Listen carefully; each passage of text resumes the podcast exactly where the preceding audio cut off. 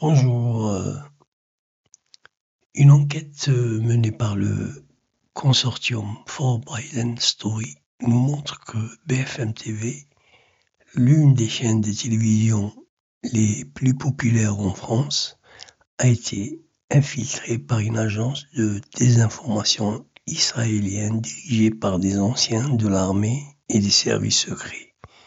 Le présentateur vedette Rachid Mbarki est mis en cause pour avoir diffusé des sujets sous l'influence de cette agence.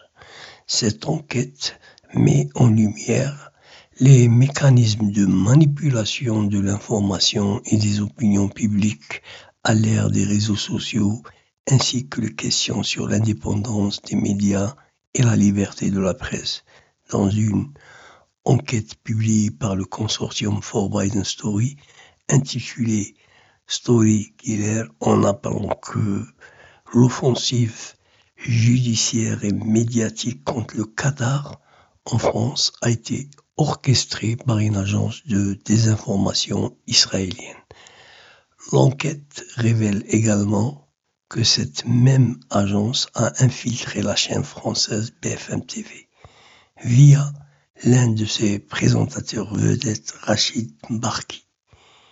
Selon l'enquête, Rachid Mbarki aurait été manipulé à distance par cette agence israélienne dirigée par des anciens de l'armée des services secrets.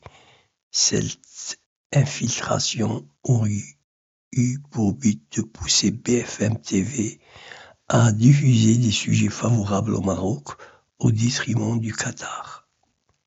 Cette euh, révélation est d'autant plus saisissante que Rachid Mbarki est un journaliste influent en France, connu pour son franc-parler, son engagement en faveur de la diversité. Il est aujourd'hui mis en cause pour avoir subi l'influence d'une agence étrangère, remettant ainsi en question sa cohérence. Mais le cas Rachid Mbarki ne serait que la partie visible de l'iceberg.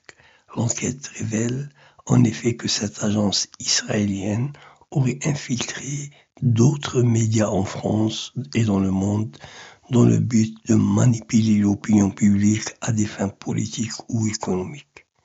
Ces révélations mettent en lumière les mécanismes de manipulation de l'information et des opinions publiques est devenu un véritable business soulève également des questions sur l'indépendance des médias, souvent contrôlés par de grandes fortunes, et sur la liberté de la presse.